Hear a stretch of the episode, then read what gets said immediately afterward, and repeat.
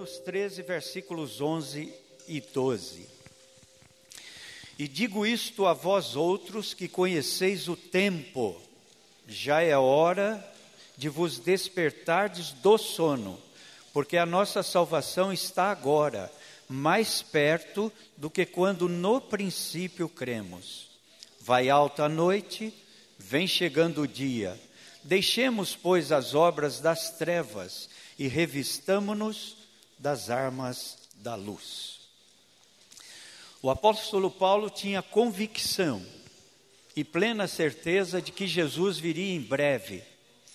Por isso, em todas as suas cartas, ele fala como que um tom que Jesus estava próximo a voltar novamente a este mundo.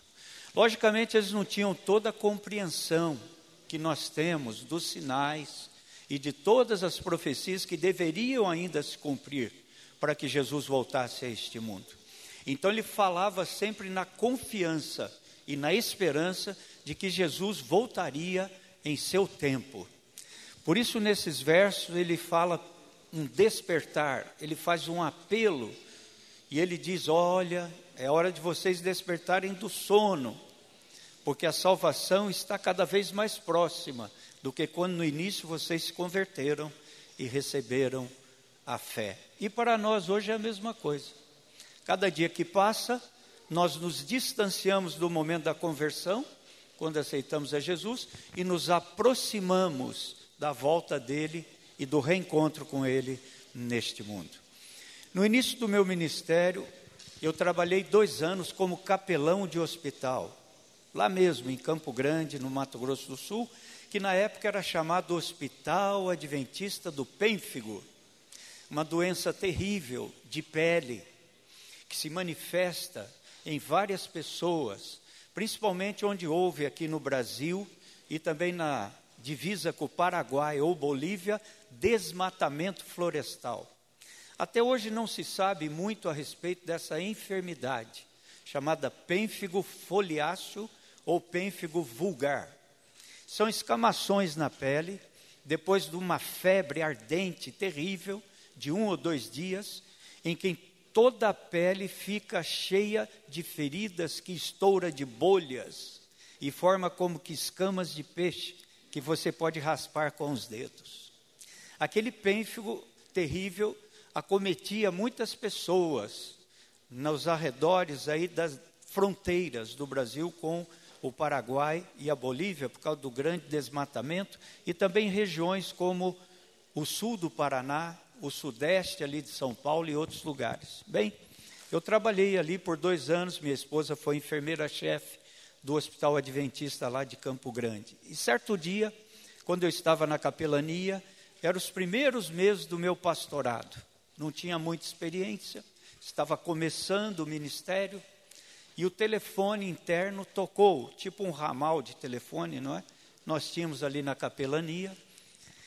E a enfermeira, a técnica de enfermagem daquele andar, das doenças de pele, dermatologia, disse assim: Pastor, preciso do senhor no quarto 102, urgente, porque acabou de falecer um menininho de apenas dois anos de idade. Eu peguei a Bíblia e me dirigi lá para o quarto 102. Era um enorme corredor, ainda de ladrilho vermelho, antigo. E ao chegar naquela enfermaria, havia uma simples cama. Naquela cama de cabeceira branca, os pés também branco, com aquelas manivelas de erguer a cabeceira ou não da cama, cama antiga, 83, o hospital estava passando por muita dificuldade. Naquele quarto isolado estava o pai e a mãe chorando e o corpinho de uma criança ainda por ser vestido e preparado para o funeral. Ele havia acabado de morrer fazia alguns momentos apenas. E a mãe olhou para mim e a primeira pergunta dela foi: Pastor, por que Deus permitiu isso com o meu filho? Quando nós nos casamos, ela disse: Eu não tinha facilidade para engravidar, era difícil. Eu cheguei a perder até um bebezinho ou outro antes de tê-lo, nos meses da gravidez. E orava tanto ao Senhor para que eu tivesse um filhinho para alegrar a nossa casa. Meu marido também, líder da igreja, orou muito tempo por essa criança. E agora Deus permitiu que ela morresse. Por que Deus fez isso, pastor? Eu confesso que aquilo foi realmente algo que me impactou muito. Impacta até hoje. quase 40 anos depois, quando eu me lembro daquela cena do quarto e daquela criancinha estendida com o corpo ali morto sobre a cama. Aquilo nunca mais me saiu da mente e eu não tinha uma resposta pronta para aquela mamãe. Mas eu tomei a Bíblia e eu comecei a ler alguns versos para com ela. E o papai que ali estava também. Eu li São João 14, dizendo que Jesus disse que não deveríamos temer, porque ele voltaria e daria vida novamente e nos levaria para uma pátria melhor. Eu li Apocalipse 21, verso 4, que Deus enxuga, enxugará dos nossos olhos toda lágrima e toda dor, o pecado e a doença e a morte não mais existirá. Li também São João capítulo 11 sobre a ressurreição de Lázaro. E fui lendo algumas passagens que me vieram à mente, mas eu realmente não sabia o que fazer e como proceder naquele momento. Aquela cena estava de algum modo impactando demais o meu coração e mexendo com as minhas emoções. E eu queria responder à mãe. E em dado momento eu olhei para ela e disse: Eu não sei porque Deus permitiu que seu filho morresse. Eu não tenho uma resposta para você. Você orou tanto por esse, por esse menino. Seu marido também orou. E agora ele veio e ele faleceu inesperadamente. Mas eu tenho certeza, mamãe, de que um dia você vai ver seu filho de novo no reino dos céus. Prepare-se para encontrar com ele. Não saia do caminho de Deus. E ela olhou para mim e fez a segunda e última pergunta: Pastor, será que nós poderemos continuar confiando em Deus? Depois de tudo isso? Queridos irmãos, somente aqueles que passaram pela perda de um parente querido e um familiar amado sabe quão terrível é a dor da ausência dessa pessoa na vida. Aqueles que ainda não passaram por isso não conseguem imaginar. Mas aqueles que passam por momentos assim, de perder um pai, a mãe, ou um irmão, ou um filho, ou uma filha, sabe a dor terrível que é viver agora com a ausência dessa pessoa. E a pergunta é: será que a dor terá fim algum dia? Certamente que sim, diz a palavra de Deus, mas somente com o retorno de Jesus e o estabelecimento do novo céu, do novo céu e da nova da nova terra. Nós teremos essa felicidade. Enquanto isso, nós teremos que conviver com esse mundo de pecado, de separação, de angústia, tribulação e dor. Quanto será que nós cremos nisto? Como adventistas do sétimo dia, temos pregado a esperança através dos hinos que cantamos, das mensagens que proferimos, dos estudos bíblicos que damos, mas quanto individualmente nós ainda cremos nisso, que esta é a esperança e não devemos desistir jamais de confiar. Será que nós acreditamos realmente, como disse Paulo, que a nossa salvação está mais próxima do que quando no início cremos? Nosso texto introdutório menciona que já é hora de despertarmos do sono. O sono é da letargia espiritual, da acomodação espiritual, porque nossa redenção está agora mais próxima do que no início nós cremos. Mas será que podemos continuar crendo nessa promessa? Essa é a minha pergunta. A promessa final foi feita quase dois mil anos atrás já, meus irmãos, e Jesus ainda não voltou. Pode ser que nessa manhã, enquanto eu estou pregando sobre esse tema maravilhoso e central da fé adventista, que é a segunda vinda de Cristo, o milênio e o novo céu e a nova terra, alguém aqui na nave da igreja esteja desanimado com a vida, desapontado com a família, sem esperança. Pode ser que alguém aqui tenha até se tornado cético, completamente incrédulo de que Jesus realmente vá voltar neste mundo. Isso pode acontecer até em meio aos cristãos. Mas, mesmo entre pregadores, e não se assustem com o que eu vou dizer, há aqueles que já não pregam mais sobre a segunda vinda de Cristo.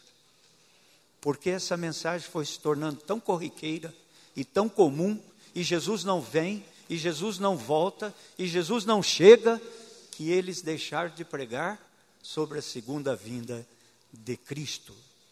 Há cristãos que também já têm certa dúvida se isso vai acontecer ou se o mundo vai implodir-se e autodestruir-se, ou se Jesus realmente vai vir. Vejam, a Igreja Adventista do Sétimo Dia nasceu sob a motivação da esperança na breve, entre aspas, volta de Jesus. Os pioneiros pregavam com tanta convicção e eles se empenhavam tanto nas viagens, mesmo sem receber salário, sem ter o que comer, sem ter onde dormir. Tiago White, Irão Edson, não é? José Bates, os grandes pioneiros, Ellen White, eles viajavam sem ter dinheiro, recursos e até sem ter alimentos para pregar que Jesus estaria voltando no seu tempo. E eles já faleceram e nós estamos aqui ainda. Portanto, quão breve é o breve da volta de Jesus que ele prometeu. Existe uma área na teologia em que se estuda sobre a iminência e a tardança da volta de Jesus. Tornou-se até uma matéria de estudos na teologia, onde se estuda o não ainda da volta de Jesus e o pertinho está a volta de Jesus. A iminência e a tardança.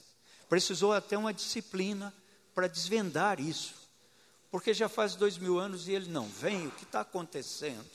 Mas vejam, mesmo a igreja adventista que nasceu sob a esperança de que Jesus logo chegaria, aos poucos, o remanescente foi perdendo essa convicção e se acomodou no mundo e na secularização. Todavia, ao passar do tempo, alguns têm perdido o entusiasmo em relação a essa doutrina. Eles continuam como bons cristãos, continuam como membros da igreja, devolvem o seu dízimo, dão suas ofertas, estudam a lição, fazem um ano bíblico, muitos deles, mas eles perderam o entusiasmo do breve volta de Jesus. Seria como sair desse grupo e dizer: Meu Senhor tarda a voltar. Ele vai tardar. Ainda vai vir o decreto dominical, depois do decreto ainda virá perseguição, aí fechará a porta da graça, cairão as pragas, então, ainda falta bastante tempo para tudo isso acontecer. Acontece, meu amigo, que você pode atravessar a rua hoje, ao sair do culto, ser atropelado e morrer, e amanhã fazermos o seu funeral e a porta da graça fechou para você hoje. Isso tudo pode acontecer. Nós somos mortais. Nós ficamos esperando os eventos acontecerem, não é mesmo? Mas nós podemos morrer e daí? Fechou a oportunidade da salvação, e o pior é ter morrido despreparado, sem salvação. Portanto, a grande maioria parece simplesmente ter perdido o senso da urgência da volta de Jesus. Existem pelo menos três evidências de que estamos hoje perdendo a noção da urgência desse acontecimento. E eu quero mencionar essas três evidências para vocês. A primeira delas é exatamente o fato de já não pregarmos mais, ou tanto mais, sobre a breve volta de Jesus. E a explicação é simples. É difícil explicar para uma pessoa que ainda não aceitou a Jesus, não aceitou Deus, não aceitou a Bíblia. É difícil explicar para essa pessoa a aparente tardança e demora porque já fazem quase dois mil anos e ele não veio. Como vou dar um estudo bíblico de que Jesus em breve viria se ele ainda não voltou? Pode haver questionamentos e nós ficamos ali encurralados. Como responder? A segunda questão é: como não encontramos uma explicação lógica por que Jesus tarda a voltar, nós pregamos cada vez menos sobre o assunto e a preparação para ele. Os sinais que Jesus mencionou que ocorreriam antes da sua vinda, nós estudamos aqui algumas noites, já ficaram muito tempo no passado e hoje não passam de peças de museu e parte de enciclopédias mundiais. Por exemplo, o escurecimento do sol, 1780 foi o escurecimento do sol que ele disse que seria. O sol e a lua escureceria antes do dia do Senhor. A queda das estrelas, 1833, não é? Nós ficamos assim perdidos às vezes. Que explicação eu vou dar? Porque se Jesus viria após esses sinais, Mateus 24 fala, porque ele ainda não veio? Já faz quase 200 anos e do escurecimento do sol mais de 200 anos. Então, isso são coisas que nós não usamos mais para falar sobre a breve volta de Jesus. Usamos como sinais proféticos que ele profetizou que iriam ocorrer. Mas não são mais provas da brevidade da sua volta. Despeito de sua relevância histórica e profética, esses sinais não passam de relatos listados ou peças históricas nas enciclopédias. Mesmo os sinais clássicos gerais, como fome, guerras, epidemias, catástrofes, já não impressionam mais a população desse globo terrestre. Eles estão acostumados a ver, desde o princípio do mundo, guerras, fome, terremotos. Acontece que o livro Grande Conflito diz que pertinho da volta de Jesus, esses sinais se tornariam como dores de parto. A mamãe sabe que quando o bebê está para nascer e vir à luz deste mundo, as contrações vão se ficando mais frequentes e mais dolorosas, mais intensas. Portanto, esses sinais sempre houve na história do mundo, mas eles estão se tornando cada vez mais trágicos, mais cruéis, e é aí que está a diferença para aquela época e para os dias de hoje. Mas, irmãos, na época do Antigo Testamento, antes da primeira vinda de Cristo, eles esperaram muito tempo o cumprimento da promessa também. Vejam que quando Adão e Eva foram expulsos do paraíso, até pelo menos a chegada do Messias prometido, quantos cordeiros foram imolados, quantos novilhos foram mortos, quantos pombos e pombinhas foram mortos? Em holocausto de cheiro suave a Deus, até que o Messias viesse. Eles esperaram mais de quatro mil anos para a chegada do Messias, desde Adão e Eva. E ele só voltou na meia-noite da história do mundo na hora que ele deveria vir. Assim, Deus mostrou a sua intervenção na história humana através da impaciência do homem, não, mas segundo o relógio de Deus. Não foi a ansiedade dos judeus do Antigo Testamento para ver o Messias que fez com que Deus mandasse o Messias, porque eles estavam ansiosos para recebê-lo. Não foi isso. Mas foi o momento exato do relógio de Deus que fez o Messias vir naquela hora mais escura. Ela proveu esperança para o futuro que aguardava, mas ela não solucionou para sempre, porque ele tem que vir novamente. Como é que Deus lidava com a situação do desespero e ansiedade do povo pela chegada do Messias? A Bíblia chama isso de teofanias. Tel, Deus, fano, fanel, quer dizer aparecer.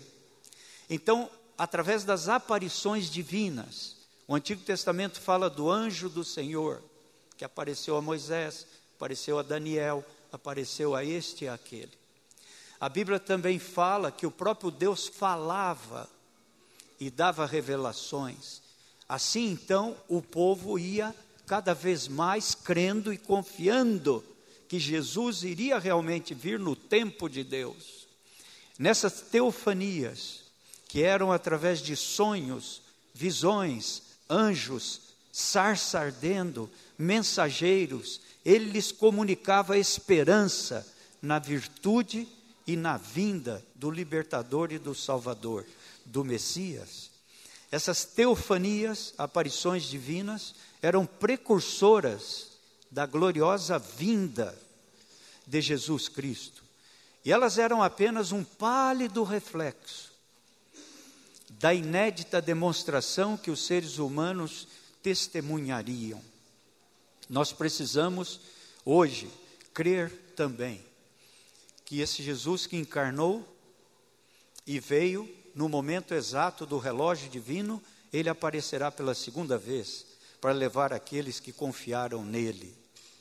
Jesus veio a este mundo através de um útero virgem.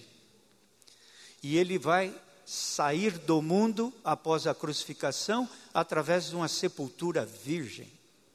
Para alguns cristãos, Jesus foi apenas alguém que veio de modo miraculoso e saiu de um modo miraculoso. Ressuscitou e ascendeu ao céu. Ele é apenas esse Jesus, fantástico, glorioso, alguém que veio ao mundo e saiu também do mundo, ressuscitado. Não, Jesus é mais do que isso. Ele é aquele que foi o criador dos mundos, de todo aqui que existe no universo. E a promessa dele é restaurar essa terra, o único planeta que entrou em pecado, desarmonia com Deus, ao novo céu e à nova terra. Portanto, é necessário ter esse relacionamento com Deus, não apenas teórico, mas um relacionamento prático. Hoje a tendência é ver Jesus como alguém apenas fantástico que passou por este mundo, mas não aquele que virá para renovar a terra e transformá-la no novo Éden, na nova Canaã celestial. As aparições divinas tiveram um limitador. Somente algumas pessoas no Antigo Testamento tiveram o privilégio de receber essas teofanias. Poucas pessoas. Mas quando Jesus vier em glória e majestade, todo o céu e toda a terra e todo olho verá Jesus vindo nas nuvens dos céus. Não será privilégio nem exclusividade de alguns poucos, mas de um mundo inteiro. A segunda evidência, eu disse que eram três, de que temos perdido o senso da urgência da volta de Jesus é a secularização e o materialismo, que pouco a pouco invadiu a igreja e está se instalando em nosso meio, em nossa vida e principalmente em nossa vida espiritual. Estudos alertam para o fato, irmãos, de que o segundo fato da existência de uma organização, instituição, empresa ou igreja, nós já não temos mesma vibração dos nossos pioneiros. E nós estamos exatamente passando do fim do segundo século de existência da nossa igreja. E o que tem acontecido? Nós temos perdido a sensacionalidade daquilo que foi a grande, o grande desafio e motor dos pioneiros. Isso não tem mais apelado a nós para a missão. E a Igreja Adventista do Sétimo Dia, que já tem mais de 170 anos, e a primeira geração e segunda desses pioneiros já morreram, passa hoje por uma perda do ideal e identidade. O desejo de reformar o mundo já não é mais tão intenso em nosso coração. Cristo nos chamou para ser luz do mundo e sal da terra. Entretanto, pouco a pouco estamos gostando das coisas do mundo. Coisas que antes nós condenávamos rigidamente há 30, 40 anos atrás, tornaram-se parte da vida comum dos adventistas do sétimo dia. Já não estamos mais tão separados do mundo.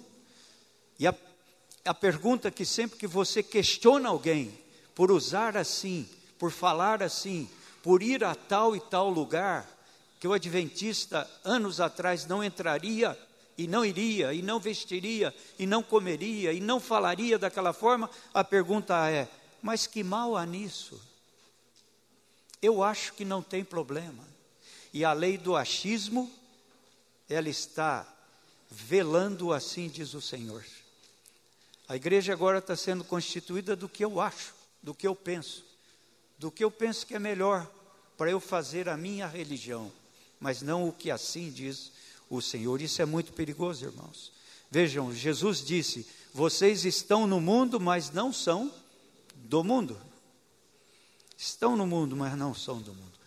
Pastor amigo meu, certa vez, foi visitar uma jovem que estava já no segundo ano da faculdade. Ela estudava à noite e durante o dia ela trabalhava em uma pequena loja. O pai era adventista, a mãe também. E o pastor foi visitar aquela família num fim de semana. E ele chegou ali, a irmã o recebeu, o pai também estava, a jovem chegou dali a pouco. E eles começaram a conversar. O pastor era novo naquela localidade, queria conhecer as famílias, os líderes. E antes de fazer a oração, ele virou para essa jovem estudante do segundo ano de faculdade e disse assim: Você estuda à noite, não é, jovem? Sim, pastor, estuda à noite. Que faculdade você faz? Ah, estou fazendo a faculdade de psicologia. Muito bem. E você não está tendo problema por ser adventista do sétimo dia? As aulas de sexta-feira à noite, que já é sábado, como é que você está fazendo? Você troca dias, você tem um trabalho extra que o professor te dá. Como é que você está ajeitando essa questão? E ela deu um sorriso e disse assim: Ah, pastor, não estou tendo problema nenhum. Mas como? Não, porque eu estou lá já há quase dois anos inteiros e ninguém sabe que eu sou adventista do sétimo dia. Às vezes parece que nós estamos realmente nessa situação, não é? Nós estamos mais para o mundo do que levando a igreja para influenciar o mundo. Esse pastor não tem problema nenhum, ninguém sabe que eu sou adventista, então eu procedo como se fosse um deles. Não tem problema nenhum. Lógico que ela não tinha problemas. Por isso, a nossa dificuldade em que a secularização tem invadido a igreja e não a igreja tem influenciado o mundo, tem sido um pouco da perda do nosso senso da brevidade de Jesus e que ele em breve vai voltar. A terceira e última evidência da perda da noção da urgência da volta de Cristo é o enfraquecimento da pregação das nossas doutrinas distintivas. Nós temos medo hoje de falar que guardamos o sábado, muitas vezes, por causa de perder o emprego, quando deveríamos falar antes de começar naquele emprego. Nós temos muitas vezes medo de falar que cremos no santuário, porque as pessoas dizem que tudo que Jesus fez já foi na cruz. Não tem nada dessa questão de santuário. Ele já pagou o preço e você está salvo para sempre. Mas não é assim que a Bíblia diz. Ela diz: quando eu vou a Cristo, eu fui salvo da culpa do pecado. Isso é justificação.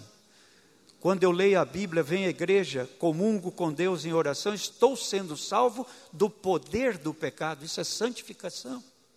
E finalmente, quando Jesus voltar, eu serei salvo da presença do pecado. Isso é glorificação. Portanto, o caminho de salvação não é apenas um ponto e acabou. Não foi porque Jesus morreu na cruz e eu creio nisso, eu já estou salvo, não caio da graça mais. Porque eu posso estar salvo e não entrar no reino dos céus. Existe um caminho em que eu fui salvo da culpa do pecado mas até eu ser glorificado e entrar no céu, muito tempo vai transcorrer. E nesse entremeio eu posso me perder, sim. E a Bíblia diz que eu posso me perder, porque ela diz ser fiel até a morte. E então te darei a coroa da vida. Tem um então aí. Portanto, eu posso estar salvo e me perder. Essa é a questão. A terceira evidência é que nós temos medo de falar sobre o milênio, o juízo, a mortalidade da alma, o dom da profecia. Parece que, sobre a pressão de um tipo de globalização religiosa e através de apelos, nós temos medo de que as pessoas não tenham como diferentes. Nós precisamos ser ecumênicos crer no que eles creem, fazer o que eles fazem, ser cristãos como os outros todos. Não, irmãos, nós somos diferentes. Nós somos o remanescente de Deus. Nós temos que ser aceitos pela nossa diferença e reconhecidos pelo que somos distintos. Então eles vão ter vontade de ser do povo remanescente. Porque se formos iguais a eles em tudo, por que eles vão mudar de religião?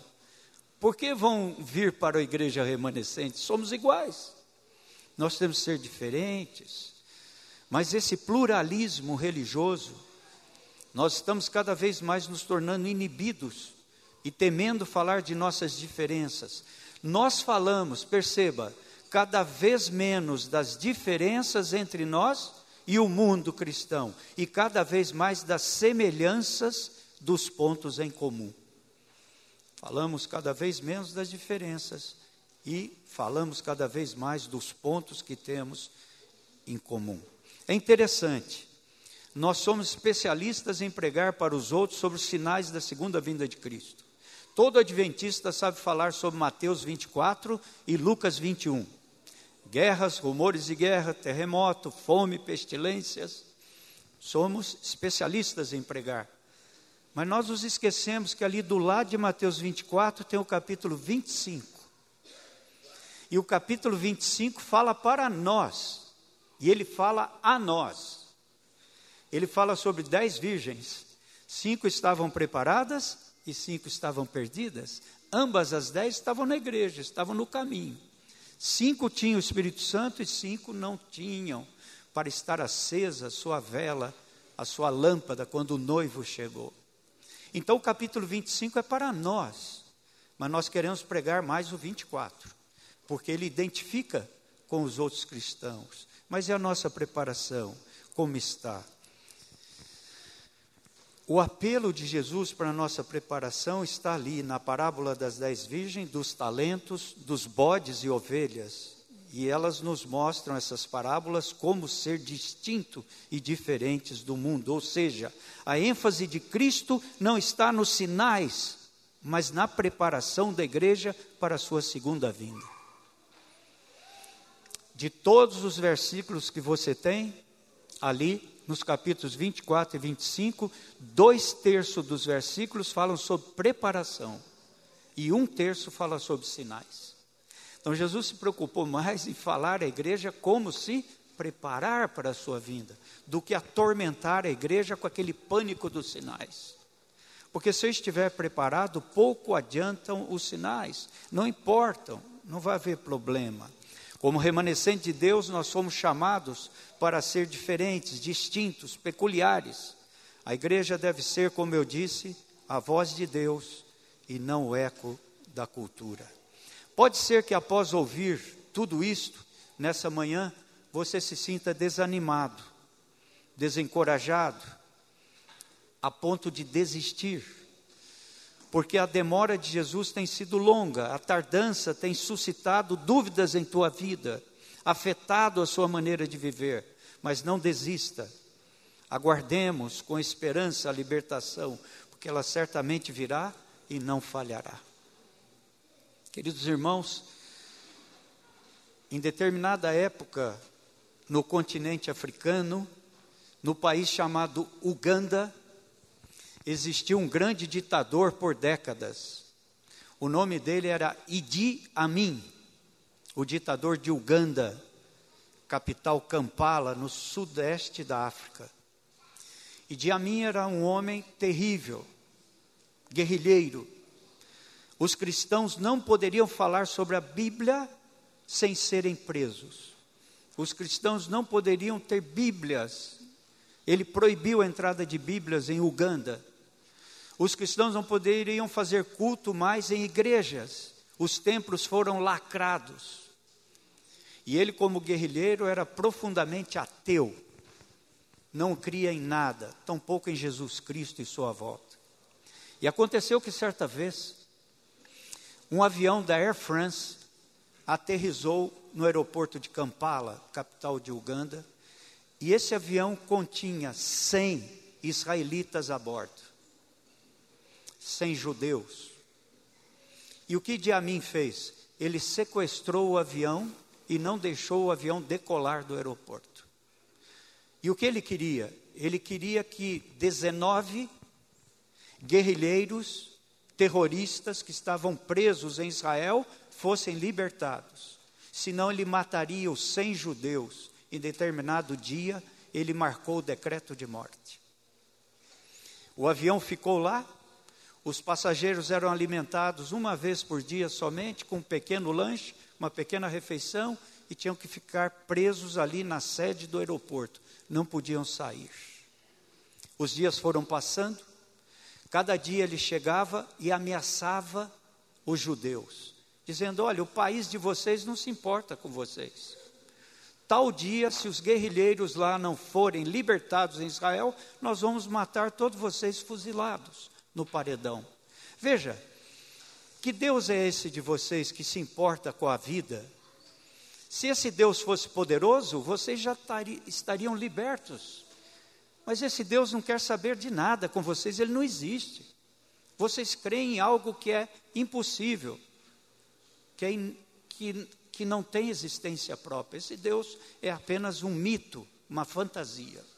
E os dias foram se passando, mas mal sabia ele que lá na França, junto com o exército de Israel e a aeronáutica, eles estavam criando um plano para ver se daria certo resgatar aqueles israelitas que estavam sequestrados. Eles mandaram alguns espias para ver o dia a dia daquele grande e terrível ditador, Idi Amin. Como é que ele ia, como é que ele fazia, aonde ele ia, como é que ele falava. E os espias voltaram e deram toda a dica. Então, dois aviões C-130 de carga decolaram da França e voando a uma baixa altitude, sem ser detectado por radares, eles aproximaram do Lago Vitória, sobrevoaram o Lago Vitória e aterrizaram em Entebbe, poucos quilômetros da capital Kampala. Não foram detectados, então, no primeiro avião havia um micro-ônibus, e junto com esse micro-ônibus havia também um jipe, traçado nas quatro rodas, para que se tivesse lama ele pudesse ir pela floresta sem ser avistado. Havia ali alguns soldados do exército israelita, muito bem preparados, e havia uma Mercedes preta, quatro portas, modelo antigo, com uma bandeira de Uganda o brasão de Uganda, à frente um motorista igualzinho de Diamim e atrás um sósia de Diamim, bem igual que eles conseguiram. Eles chegaram até o aeroporto no momento em que Diamim costumava chegar para apelar e para intimidar os sequestrados todo dia ali. Quando os soldados viram aquela Mercedes igualzinha de Diamim, eles ficaram em posição de sentido o motorista abaixou o vidro, eles conferiram que era o motorista. O outro atrás abaixou o vidro, eles viram que o sósia era o Idi Amin. Não desconfiaram de nada. E a Mercedes entrou, o micro-ônibus entrou atrás, entrou o Land Rover atrás, e em menos de 20 minutos eles resgataram, porque Idi Amin estava dando a ordem ali para agora liberar os sequestrados e eles achando que era o Idi Amin que estava ali mesmo. E em menos de 20 minutos, eles libertaram os 100 israelitas, sem nenhuma morte. Foram embora, quando eles estavam em Tebe, pegando um avião para arremeter e ir embora, decolar, o que aconteceu, Idi Amin verdadeiro chegou no aeroporto. Quando ele chegou, os soldados não sabiam o que fazer, mas ele não foi o que estava aqui, não foi ele que deu ordem para libertar? O que, que aconteceu? Os soldados ficaram em espanto. E houve um problema tremendo, porque eles foram praticamente quase decapitados, foram torturados, eles não sabiam o que tinha acontecido, e graças a Deus, todos aqueles israelitas foram libertos. Queridos irmãos e amigos, o fato é que nós estamos aqui neste mundo como um planeta sequestrado. Mas a boa notícia é que o nosso capitão está vindo nos buscar. E um dia ele vai nos libertar desse mundo sequestrado para nos levar para um novo céu e uma nova terra. Essa é a boa notícia. E o nome desse capitão é Príncipe Emanuel, nosso Senhor e Salvador. Nosso resgate, porém, não será camuflado, não será em segredo, nós estamos quase no fim da jornada. Não desistamos. Jesus não vai apenas satisfazer as nossas expectativas, ele as superará. Talvez nessa manhã nós tenhamos que chorar com alguma coisa que está acontecendo na nossa vida. Talvez nossa, nessa manhã nós tenhamos que confessar que estamos passando por tempos difíceis em alguma área da nossa existência. Quem sabe tenhamos algumas perguntas sem respostas imediatas. Por que se foi o meu pai? Porque se foi a minha mãe? Por que aconteceu essa tragédia com o meu desemprego? Por que não tenho sustento para o meu lar? Pode ser que tenhamos perguntas sem respostas nessa manhã. Nós podemos ser decepcionados por irmãos e irmãos na igreja, mas não desistamos. Podemos até desapontar a nós mesmos, mas não desistamos.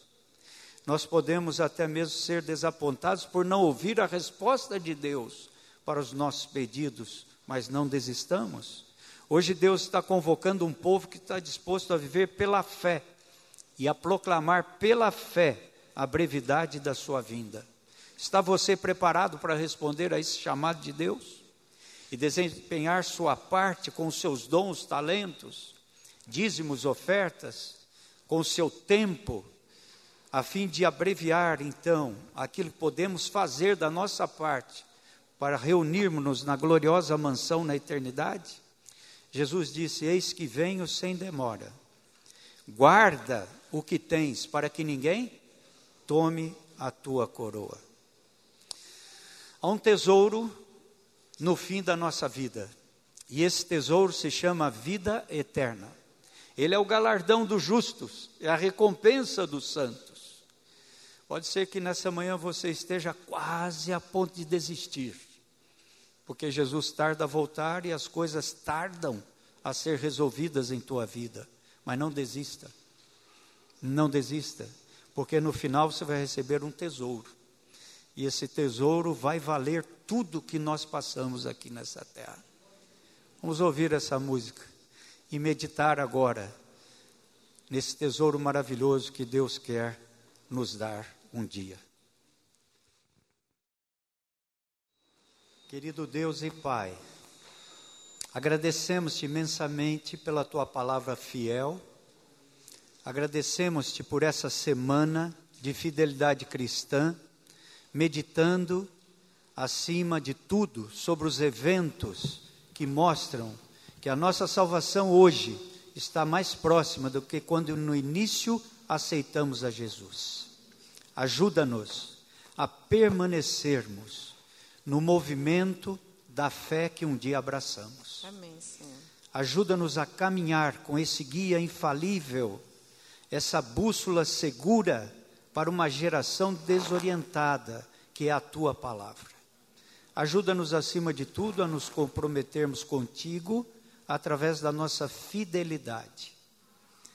Nas quatro áreas da mordomia cristã, sejamos fiéis para que sejamos servos dignos e obreiros dignos de receber o reino dos céus.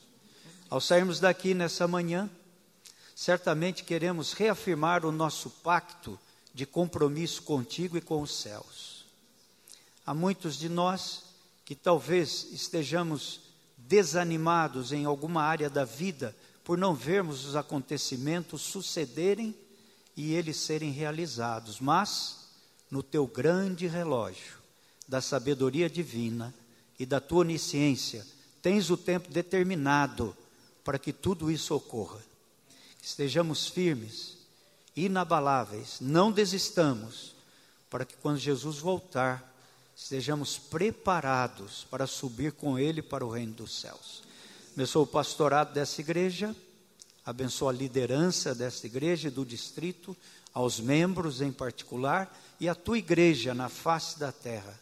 Rogamos-te para que esse tesouro não saia do nosso coração e possamos abraçá-lo, acima de tudo, quando ele voltar nas nuvens dos céus. Pedimos tudo em nome de Jesus, o nosso Salvador. Amém, Senhor.